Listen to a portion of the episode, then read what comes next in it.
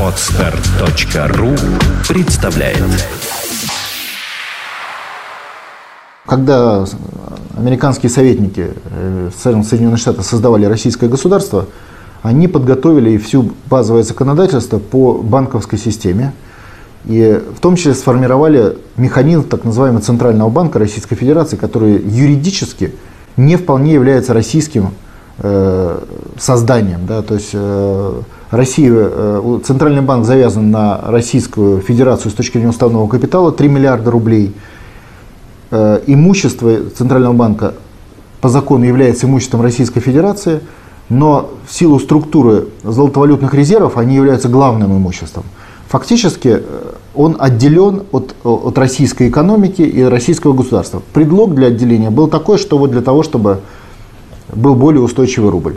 На самом деле это, конечно, только предлог, который, кстати, признается и самим руководством Центрального банка. Соответственно, специалисты Соединенных Штатов, которые работали в России, это несколько тысяч, даже десятков тысяч человек, э, в начале 90-х годов при прямом управлении Российской Федерации сформировали и законодательство, и систему модельность работы Центрального банка – Суть этой модельности следующая. Центральный банк э, независимо от России, э, от российского государства по Конституции и по закону о Центральном банке, мало того, он имеет право даже использовать международную судебную юрисдикцию.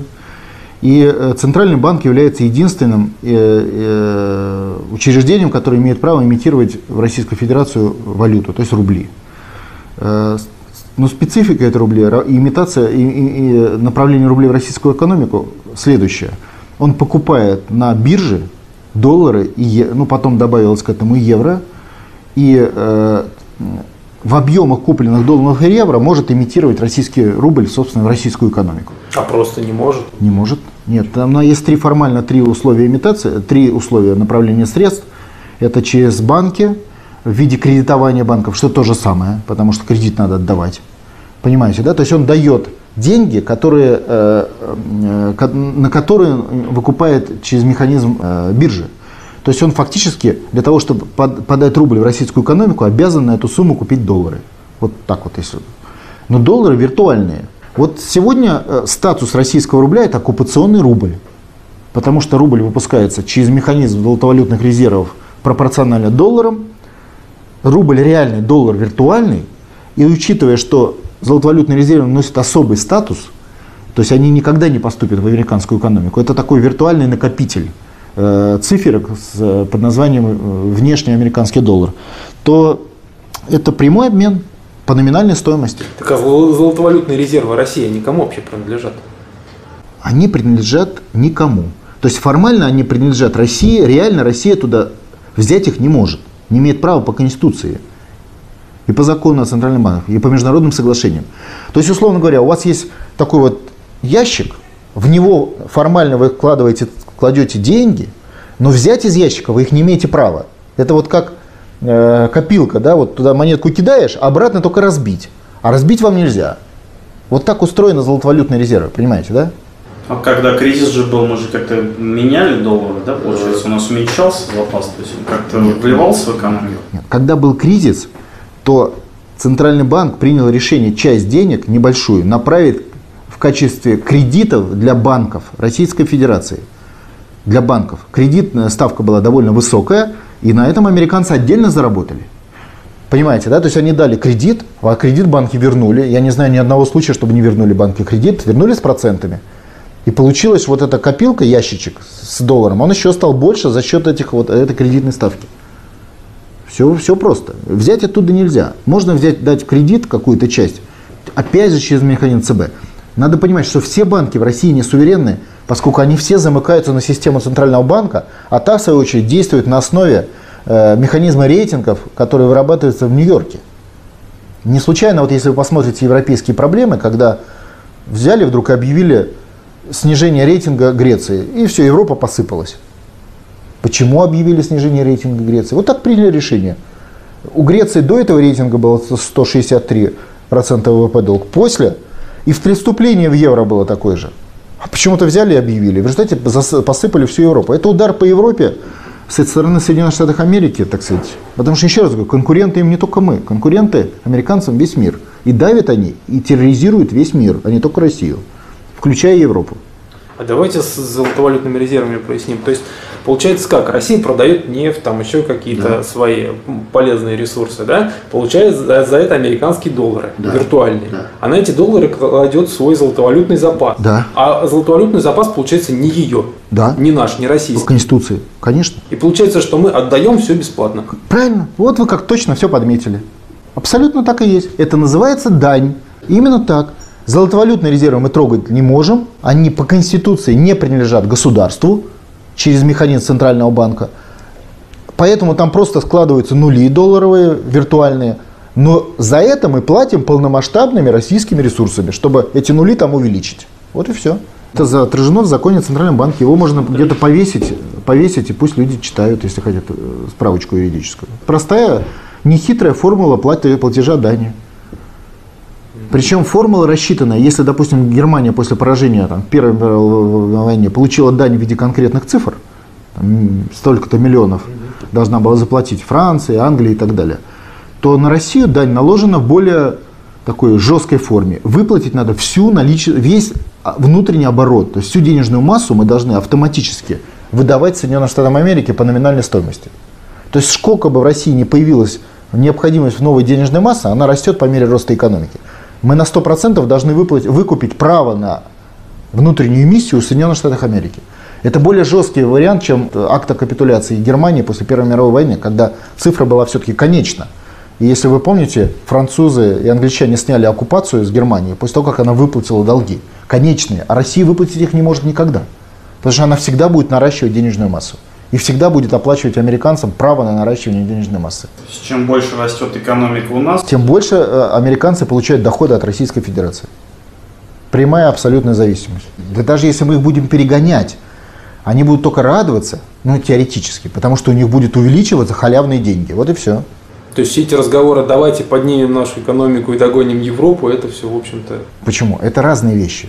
Это просто, вот вы э, пытаетесь решить свои проблемы, так сказать, ускоряя экономический рост, при этом вы одновременно решаете проблемы Европы и Америки. То есть ваши усилия делятся.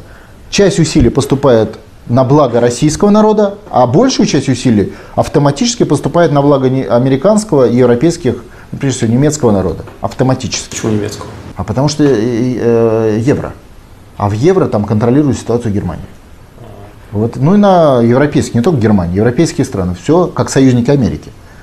И Америка с них тоже деньги выбирает. То есть это на самом деле евро тоже производная доллара. То есть там у них своя история, но когда мы поддерживаем евро, а мы его поддерживаем на 40%, мы тоже поддерживаем доллар через поддержку евро. Так что американцы собирают дань со всех. Но эта же система, она должна подойти к какому-то потолку. Нет. Когда все время денег больше, больше, больше, больше в мире.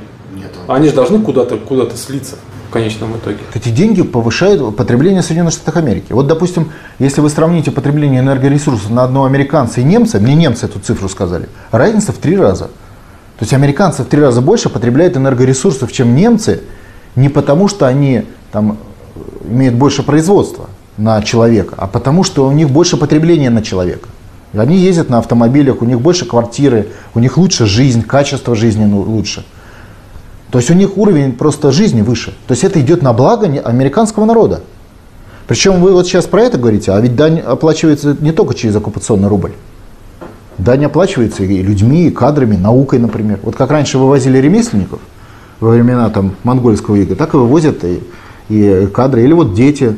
Мы с вами видели, что опять очередной скандал. Нашли, наши дипломаты в Америке нашли э, детский дом для российских детей, которых они вывезли из Российской Федерации. 20 человек. Вот недавно был сюжет.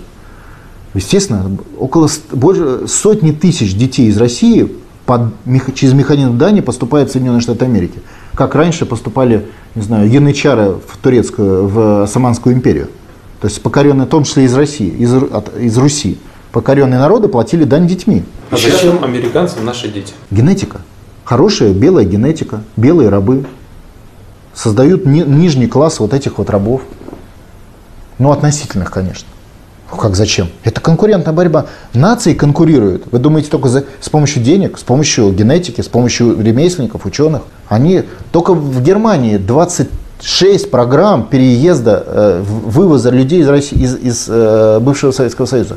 Причем они за это платят. Чем в, в Германию приедет больше людей из Советского Союза, бывших, белых, да, тем, тем сильнее немецкое государство. Чего ж тут непонятно? И сильнее немецкая нация. То же самое касается американцев.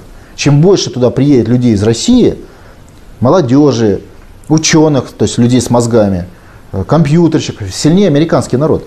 В Соединенных Штатах Америки, допустим, в сфере экономики, э, в науке, 80% гастробайтеров. То есть, если Америка перестанет привозить к себе ученых со всего мира в качестве дания людьми, Америка перестанет существовать в экономическом смысле.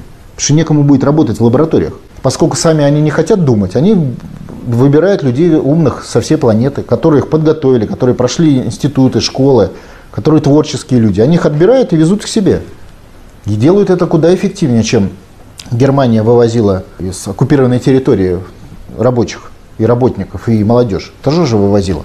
Я вам могу сказать, что вот в деревне, где мой отец был в оккупации, половину деревни в конце войны взяли и всю молодежь вывезли в Германию. До Германии не довезли, правда, расстреляли под Псковом потому что уже началась как бы война, перебила коммуникации, не смогли вывести. Но сам факт, то есть вы тотально, это, это то же самое. Из Прибалтики европейцы и американцы вывезли треть, 30% населения из, из Литвы, например. 30%. Это за каких-то 7 лет. Это больше, чем гитлеровская Германия во время оккупации Прибалтики с помощью гестапо. Это просто формы разные. Если э, в оккупационном механизме гитлеровцы вывозили просто автомат под бок и вывозят – то в современном механизме это делается как бы, как бы добровольно, да, то есть за деньги. Но суть-то одна – это укрепление нации. За счет одной, за счет других. За счет вывоза оттуда людей, детей, ремесленников, денег, дани и всего остального. Слушайте, мир, он какой был, он такой и остался. То, что пропаганда сейчас умеет очевидные вещи скрыть, так это только говорит о качестве оккупационной машины. Вот и все. Но методы сами остались, и механизмы те же, как и были 100 лет, 200, 500 тысяч лет назад. Если ты слабый, платишь. Если совсем слабый, исчезаешь. Это жизнь. Скачать другие выпуски подкаста вы можете на podster.ru